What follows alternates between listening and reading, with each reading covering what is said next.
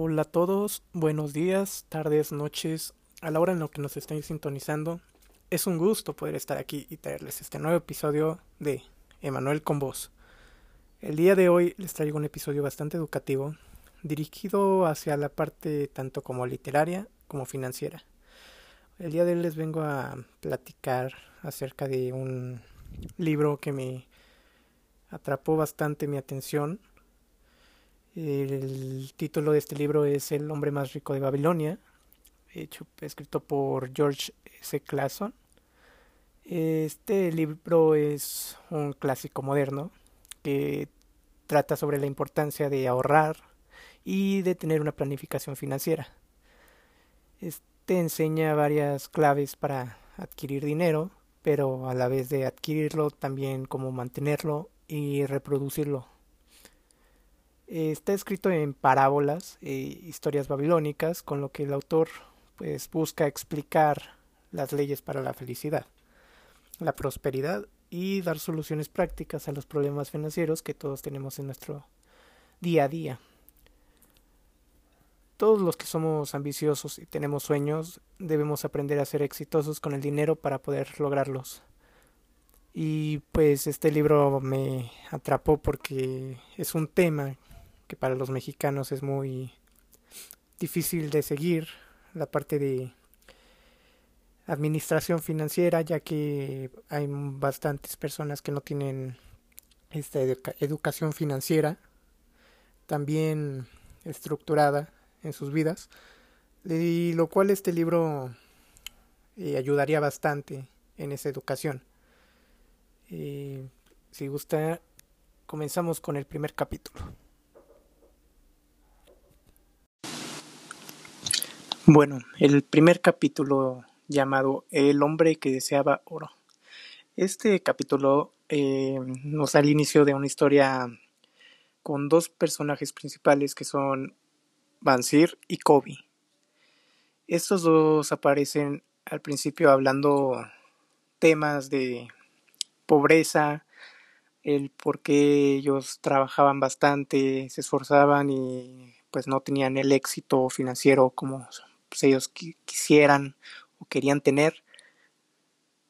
Y pues es cuando se acuerdan de su amigo Arcad, que es el hombre más rico de Babilonia, un viejo amigo de ellos de la escuela, eh, hombre promedio, con las mismas oportunidades que ellos, el mismo nivel social, en su infancia tuvieron las mismas oportunidades, y al sentirse tan frustrados y aburridos, deciden ir con Arcad para que éste les explicara y les enseñara el secreto de su éxito financiero. Al haber tenido las mismas oportunidades, quisieran entender el por qué él sí y ellos no. Este capítulo, al ser un bastante corto, eh, uno se pone a pensar en si alguna vez en su vida han tenido conversaciones así con algún amigo, familiar, alguna persona, del por qué uno se esfuerza tanto y otro, pues nosotros lo veríamos como que no tanto, y porque él sí tiene éxito como nosotros no lo tenemos. Pero uno se pone a pensar en eso y conforme va avanzando la historia es donde nos damos cuenta en verdad el como uno mismo es donde se da cuenta el éxito que tiene por su esfuerzo y su trabajo, por su dedicación. Bueno, esto nos lleva al segundo capítulo llamado El hombre más rico de Babilonia. Y es aquí donde llegan con su amigo de la infancia, Arcad. Y al llegar, Arcad estuvo muy abierto y feliz de contarles el secreto de cómo se convirtió en el hombre más rico. Este contó el secreto por medio de varias historias que tuvo durante su vida, hasta lograr el éxito en el cual ahora está. Y pues Arcad era un trabajador común, normal, que se encontraba haciendo un trabajo a un prestamista.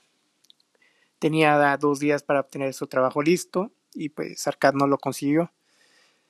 Arcad estaba desesperado para saber el secreto en el cual, por el cual el prestamista había logrado ser tan rico.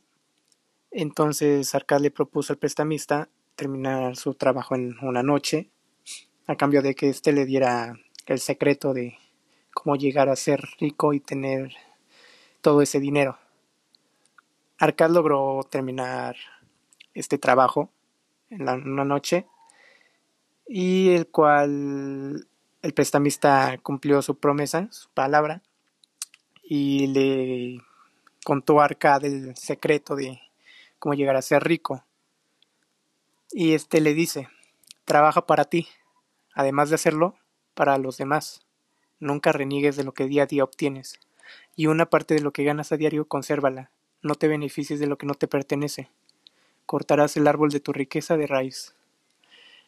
Es aquí donde Arcad se dio cuenta de lo que verdad es, pues en este caso, invertir lo que ganas, ya que eh, le aconsejó guardar una de cada diez monedas de sus ganancias para poder invertirlas.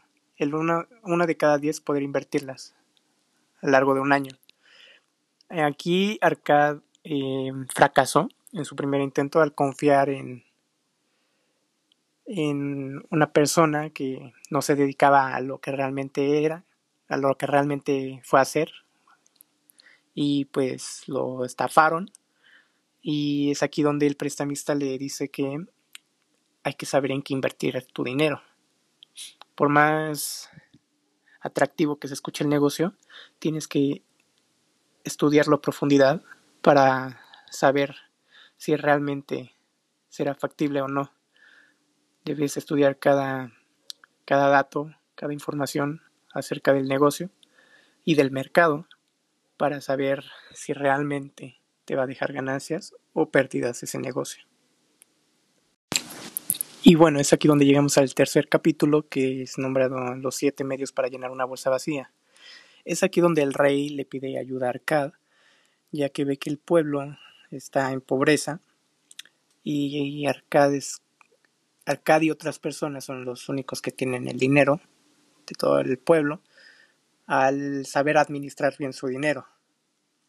Entonces el rey le pide ayuda para que este Arcad eduque financieramente a 100 personas y estas 100 personas puedan llevar esta información a todo el pueblo. Y es aquí donde nos da los 7 medios para llenar la bolsa vacía. El número uno es por empezar a llenar nuestra bolsa. Es decir, que si ganamos 10 monedas, debes gastarte solo 9 y la restante la ahorras. El número 2 es controlar tus gastos. Esto lo puedes hacer diferenciando cuáles son tus gastos obligatorios y cuáles son tus caprichos. un gasto obligatorio en este caso es la comida, eh, objetos de limpieza, y pues tus caprichos, claro, es un ropa costosa, este, joyas, este, todos esos artículos que en realidad no necesitamos más son un capricho, nada más. El número 3 nos habla que hacer del oro de frutos. Para esto, invierte tu oro en negocios que den rendimientos busca que ese dinero te dé más dinero. Invierte para tener más dinero. El número cuatro es que tienes que proteger tu tesoro de cualquier pérdida. Entonces revisa que el oro que inviertas sea devuelto. Para eso debes consultar con expertos en la materia y pues revisar la reputación de quién vas a invertir para saber si esta persona es capaz de devolverte tu dinero y pues poder llevar una buena relación con un socio. El número 5 nos dice que debes poseer casa propia. Así te evitas todos estos impuestos, intereses de ir pagando mes con mes, año con año y esto facilite tener una mejor mejores ingresos en tu futuro. Número 6 tienes que asegurar ingresos para el futuro. Aquí es donde entra el caso de la familia, saber qué le vas a dejar a tus hijos, a tu esposa, siempre tener eso asegurado por cualquier cosa que pueda suceder, o incluso para ti también. Para cuando ya seas grande y pues ya estés grande y no puedas hacer mucho esfuerzo en trabajo, ya tengas ese sustento económico ahí para cualquier necesidad que tengas ya para tu vida en futuro. Y el número 7 nos dice que debes aumentar tus habilidades para adquirir bienes. Esto yo creo que es el más importante ya que esas habilidades son las que te van a hacer lograr conseguir dinero. Si eres un buen inversionista, un buen socio, un buen emprendedor, siempre vas a tener esa habilidad de conseguir dinero, trabajo, este, buenas relaciones con socios, dinero en general. Y esto es, creo, importante ya que en eso se basa todo el dinero, en saber cómo conseguirlo, saber buscar y saber dónde informarte y dónde meterte para que ese dinero llegue a tus manos. Llegamos al capítulo cuarto, llamado La diosa de la fortuna. Aquí los ciudadanos de Babilonia querían saber más sobre la forma de hacerse ricos y uno de los secretos que querían saber era cómo atraer la suerte. Es aquí donde Arcade explica que la diosa de la fortuna solo le sonríe a aquellas personas que trabajan duro, ahorran con disciplina el 10% de su salario e invierten de manera sensata y correcta. La diosa de la fortuna busca personas que no pospongan sus decisiones, que no digan que van a hacer una cosa y terminan haciéndolo la semana siguiente o dos días después. Y pues al final Arcad les cuenta eh, de un comerciante que vende rebaños. Les dice, la suerte puede sonreírnos si aprovecháis las ocasiones que se presentan. Entonces la suerte la tenemos todos siempre, siempre cuando la sepamos aprovechar en cada situación. Cada oportunidad que se nos pone en el camino, en el momento preciso y con la inteligencia adecuada.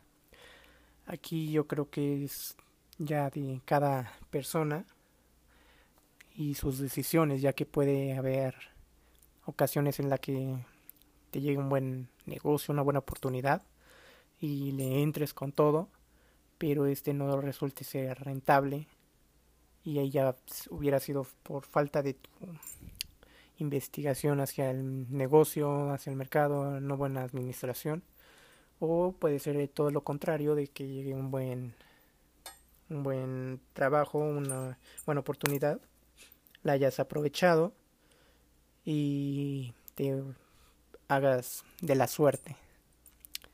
Y es aquí donde nos dice la suerte. Nunca sabrás cuál es un buen negocio, cuál es un mal negocio, pero sí puedes hacer que ese negocio mejore o que empeore dependiendo de su administración. Es aquí como llegamos al quinto capítulo llamado Las cinco leyes del oro. Es aquí donde Arcad cuenta una historia entre él y un viejo amigo llamado Calab, el cual Arcad hace que escojan una tablilla de arcilla con las cinco leyes de oro o un saco de oro. Aquí Arcad, como todos sus estudiantes escogieron el saco de oro, este les dice que al escoger el saco de oro no les sirve de nada si no saben hacer uso correcto del dinero. En cambio la tablilla de arcilla te da toda la sabiduría que necesitarías para obtener dinero y generar dinero con ese dinero. Luego Arcad cuenta una historia de su hijo y el dinero. Arcad aquí le da a su hijo un saco de oro y las tablillas con las cinco leyes de oro, para que éste demostrara a Arcad si era realmente bueno para administrar toda su herencia de, de él. Entonces su hijo malgasta todo el dinero que Arcad le dio en la bolsa y luego cuando estaba en la ruina fue que se acordó de las cinco leyes de oro. Número 1. El oro acude fácilmente al hombre que reserva una décima parte de sus ganancias. Acá les enseña a ahorrar el 10% de sus ganancias. Número 2. El oro es rentable para quien lo posee y quien lo usa en algo provechoso. Número 3. El oro permanece con su dueño siempre y cuando éste lo sepa invertir. Número 4. El oro escapa cuando se desconoce el negocio en el que se invierte. Número 5. El oro huye cuando se siguen los consejos de personas incorrectas. Con estas cinco leyes de oro nos podemos dar cuenta de las leyes básicas para generar dinero, que es el ahorro, inversión, evitar la pérdida y conocer bien tu negocio. Si en alguna de estas fallas es probable que puedas tener errores dentro de tu negocio. Al no ahorrar no tendrás ese ingreso extra, ese, ese dinero extra para poder aprovecharlo en alguna emergencia, en alguna situación que te pueda servir de mucha ayuda.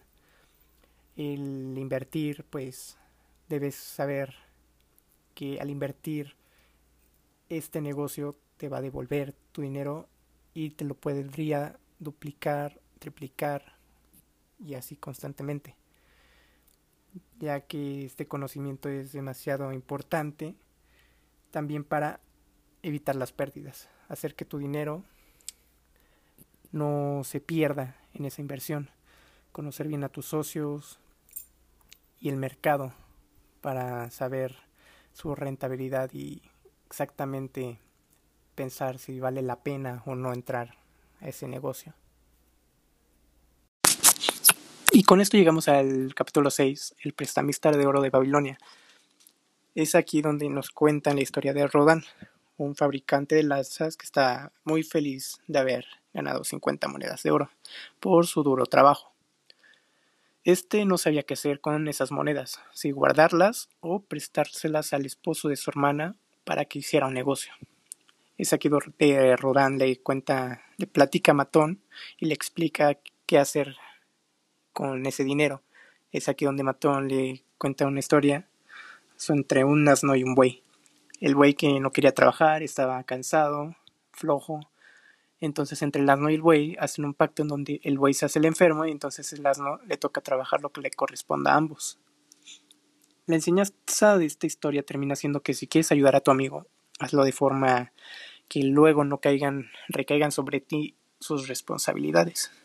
En vez de malgastar el dinero ayudando a personas que no, no te garantizan su devolución, mejor invertirlo en algún negocio en el cual sea seguro y pues lo puedas recuperar.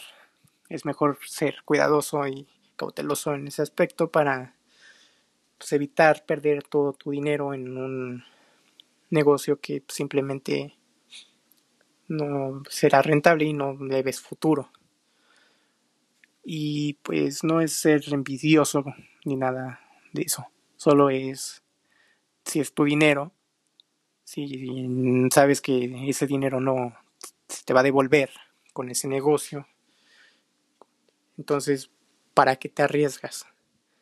Hay que tener siempre presente ese, ese riesgo.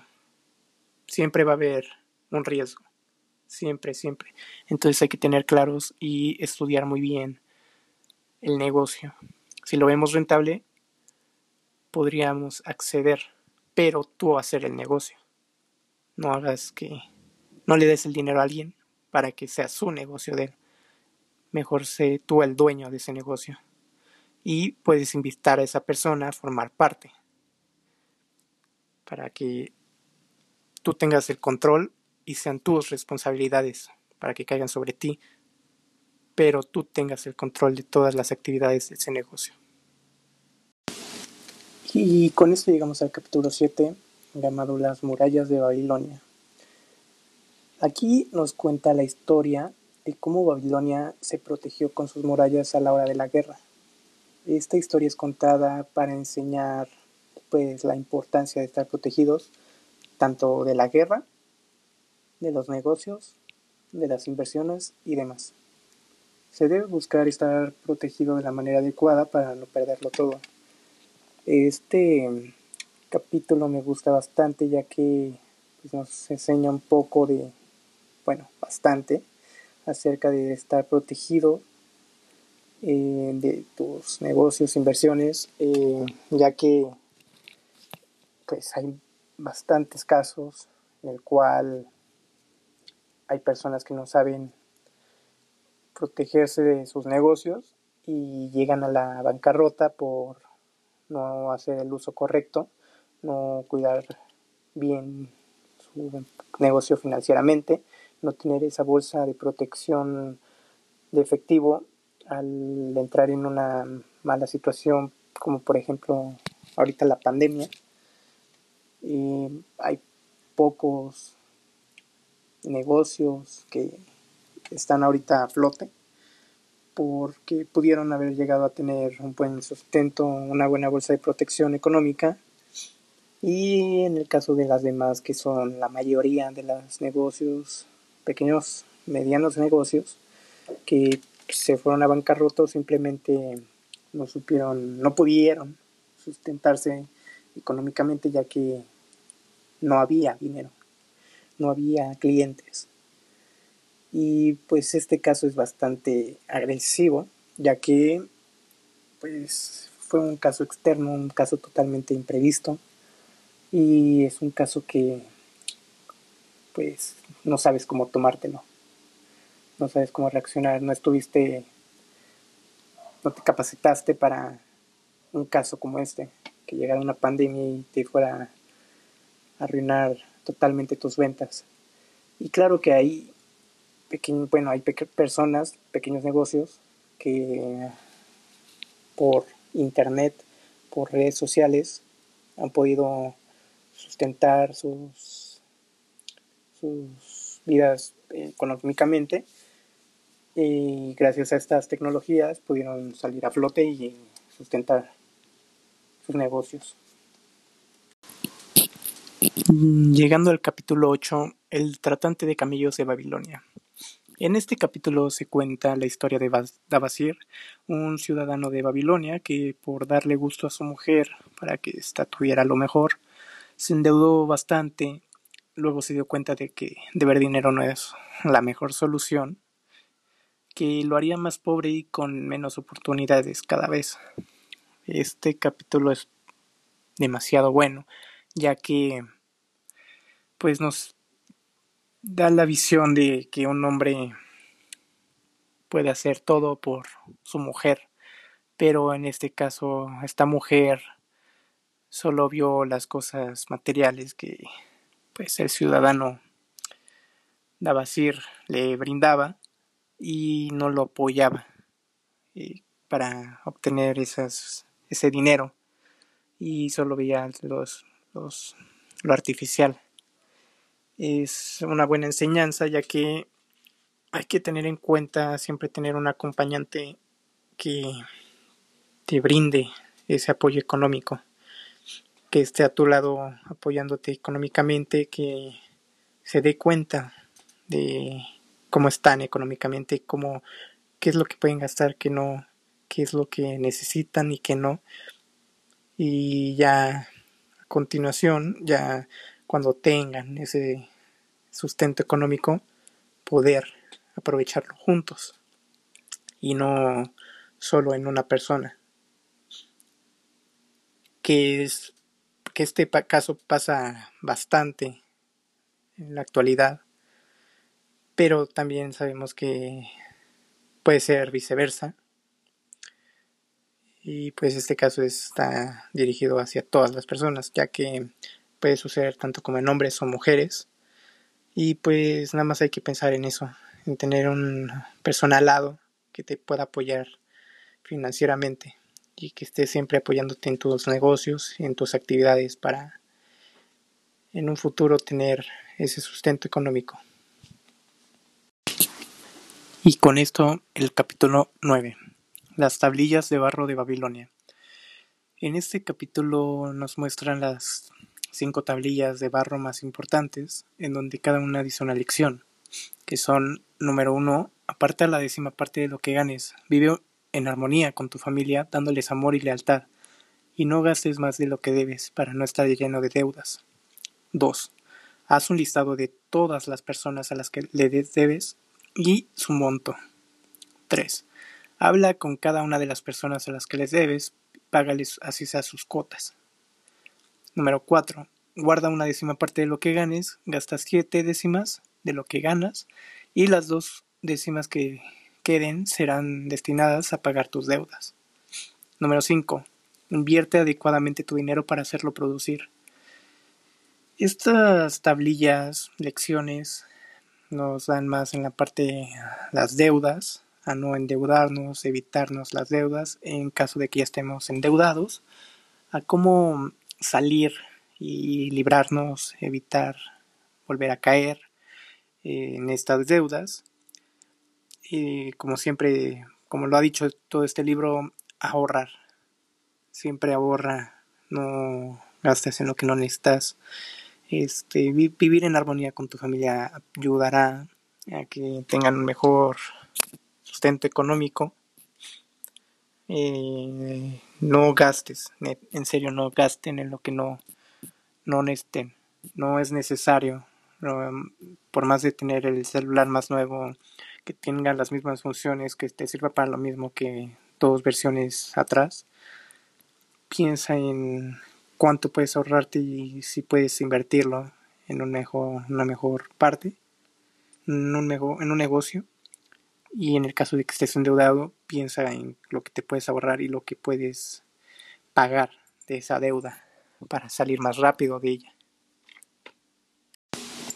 Y con esto llegamos al capítulo 10, el babilonio más favorecido por la suerte. Eh, nos cuenta la historia de como un nieto no sabía de la vida pasada de su abuelo y se pasaba su vida criticando a los esclavos, y decía que el trabajo solo era para los esclavos, para los que necesitaran el dinero. Entonces un gran hombre le contó esta historia de su abuelo en donde contó que su abuelo había sido por mucho tiempo esclavo, pero al esforzarse y esforzarse trabajando, había logrado la fortuna que tenía hoy en día. Este libro es una gran guía para mejorar la relación con el dinero, para aprender a valorarlo y saber lo que tienes, saber cuánto y en qué gastar, cómo gastarlo para bien. Seguro si todos seguimos todas las reglas que nos brindó este libro, estoy seguro de que podemos tener la educación financiera que necesitamos para llegar a tener esa riqueza económica. Podremos enriquecernos más rápido y poder tener dinero y conseguir dinero de ese dinero, de esas buenas inversiones, esos buenos negocios y conseguir más relaciones sociales con socios, personas importantes, personas que tengan la misma visión futuro que tú, que estén proyectadas hacia un futuro de éxito, de ambición para, para bien y de tener la misma educación financiera que este libro te puede brindar.